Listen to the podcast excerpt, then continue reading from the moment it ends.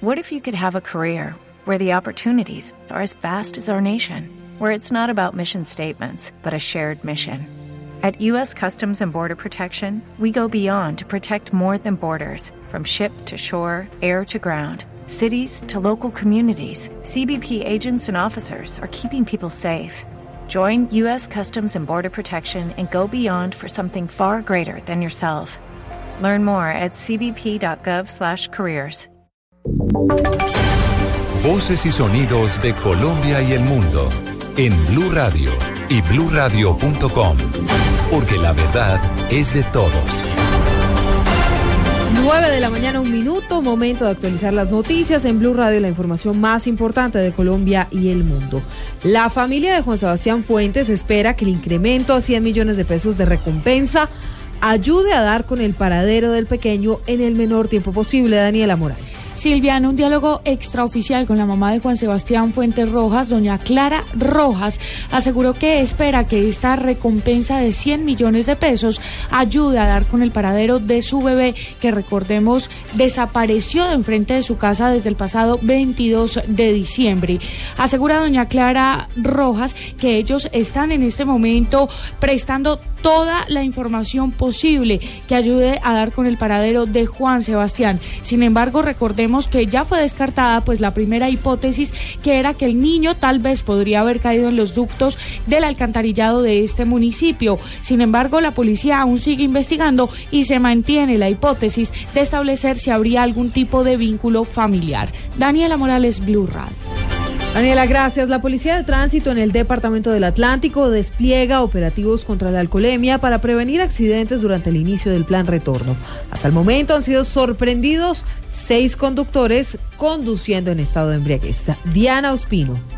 Algunos viajeros ya han empezado a retornar a Barranquilla y municipios del Atlántico desde hoy. Según el capitán José Gómez, jefe de la seccional de tránsito y transporte de la policía del departamento, los controles en las vías contra conductores borrachos en el primer festivo del año dejan hasta el momento seis vehículos inmovilizados. Desde el día primero de enero a la hora hemos realizado 350 pruebas de embriaguez, de las que han resultado seis casos positivos. Entonces continuamos con nuestras campañas, continuamos con nuestros con nuestras sensibilizaciones a todos los actores el llamado que hace el oficial a los viajeros es que utilicen el transporte formal y acaten las normas de tránsito. En Barranquilla, Diana Ospino, Blue Radio.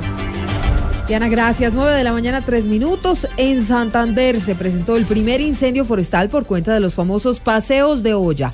Las llamas fueron controladas esta madrugada por los bomberos de Bucaramanga. Javier Rodríguez. Según las autoridades, un paseo de olla generó un incendio forestal en la zona rural de Bucaramanga, el cual fue controlado en la madrugada de este domingo en la vereda La Esmeralda al norte de esta ciudad, como lo explica el bombero Guillermo Carrillo. Cultivos de caña brava en una vereda llamada La Esmeralda.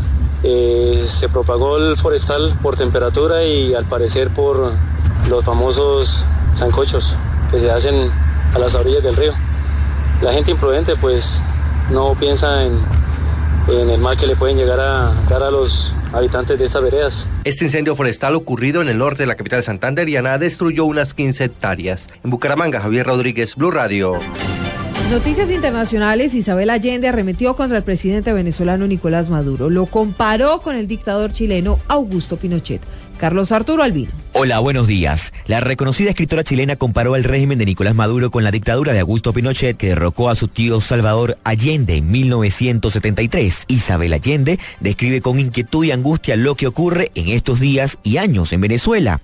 Abro comillas, el chavismo es un sistema que ha destrozado el país, como lo destrozó la dictadura de Pinochet en Chile y cambió a Chile para siempre, afirmó la escritora a una entrevista concedida al sitio runrun.es. Recordemos que Isabel Allende es sobrina del derrocado presidente Salvador Allende, presidente entre 1970 y el día de su muerte 3 de noviembre de 1973. Esta mujer es una de las más afamadas escritoras de Chile, miembro de la Academia Estadounidense de las Artes y las Letras desde 2004. Carlos Arturo Albino, Blue Radio.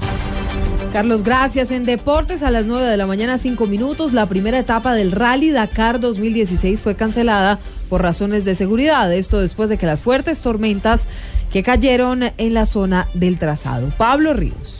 El Rally Dakar Argentina-Bolivia, la competencia más importante del mundo de ese deporte, ha tenido un inicio accidentado. Al incidente en el que la piloto china Wu Meling sufrió un despiste que terminó con 10 espectadores heridos en la ciudad de Arrecifes en el prólogo de la competencia que se realizó ayer, hoy se sumó la cancelación de la primera etapa por las fuertes tormentas que cayeron entre Rosario y Villa Carlos Paz, ciudades entre las que estaba planteado el recorrido. El inicio de esta primera etapa que cubre 662 kilómetros había sido retrasado en dos ocasiones y finalmente fue suspendido oficialmente por los organizadores. En un principio, el certamen está programado para que finalice el 16 de enero. Pablo Ríos González, Blue Radio.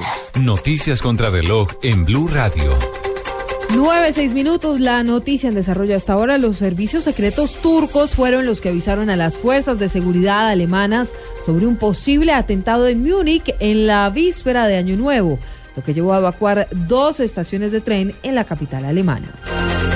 La cifra de los combates entre las fuerzas de Siria Democrática y el grupo terrorista Estado Islámico por el control de una localidad en la estratégica zona de Ain Aisa en el norte del país han dejado al menos 21 rebeldes y 16 yihadistas muertos.